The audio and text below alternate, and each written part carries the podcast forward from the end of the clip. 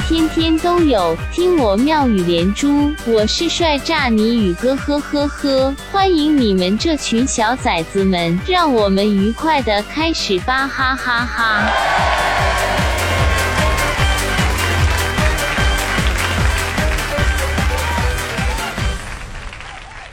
本来我以为姚明退役了，科比退役了，邓亚萍退役了，费德勒陪老婆了，今年的世界杯还有什么看头？是不是？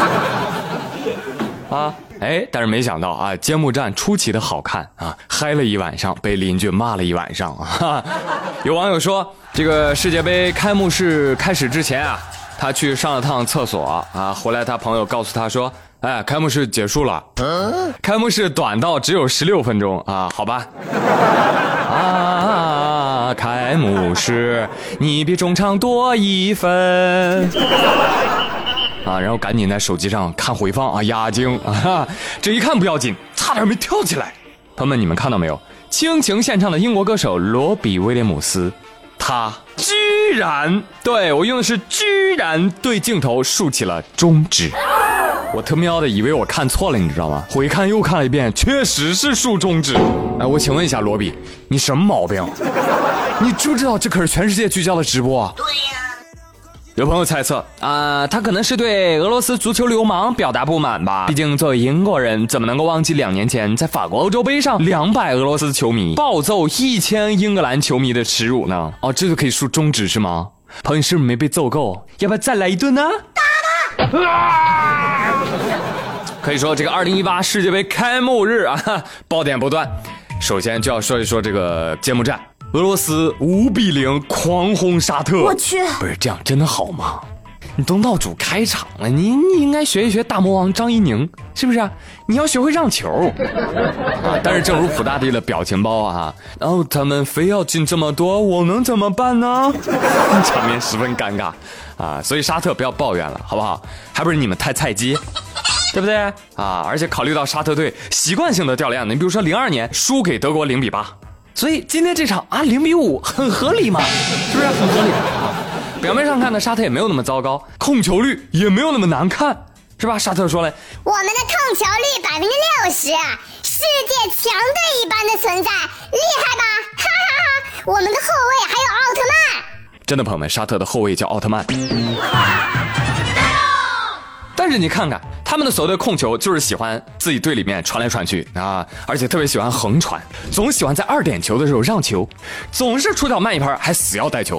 所以朋友们，你感受一下啊，一边是俄罗斯的狂风骤雨、快速强攻，一边呢是沙特的传球游戏。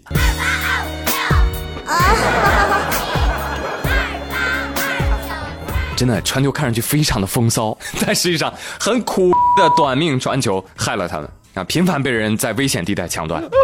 当然，很多网友还在给沙特找理由啊，就是说不怪不怪他们啊，这不知道吗？沙特球员在斋月里毕竟没吃饱啊，饿输的。啊，小美，你看看啊，俄罗斯的小伙子们，N 脚世界波破门是吧？各种踢墙式、踢毽子式的过人和配合。哎呀，人家就是喜欢你们这种演技一般却还要偏当戏精队的心理反击。俄罗斯队加油！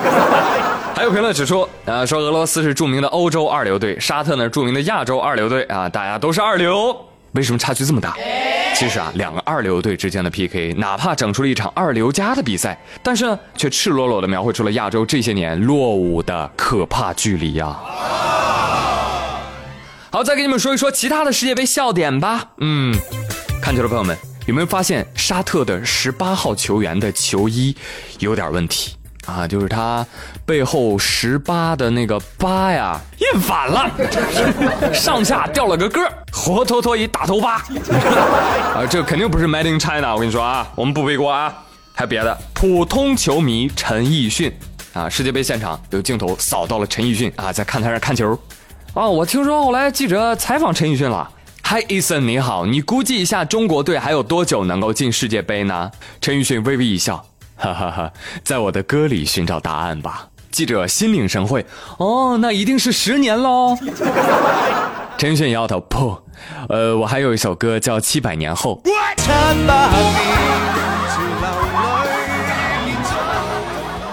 还有笑点，沙特球迷捂脸炫富，摄影机扫到了沙特球迷捂脸，痛哭。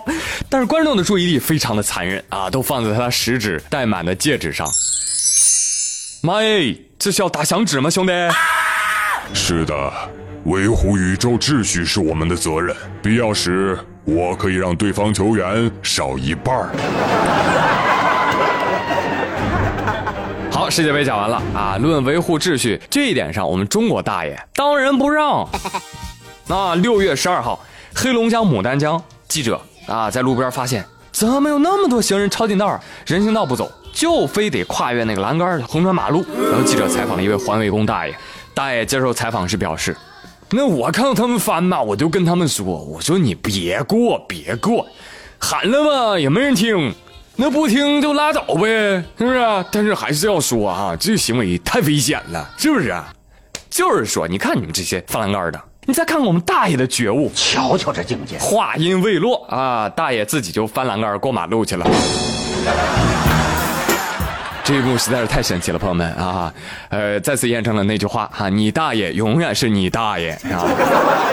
大爷说：“哈哈，小同志啊，啊，我是怕你们听不懂，你知道吧？所以我给你演一下他们是咋翻的，你看看，多危险呐，是不是啊？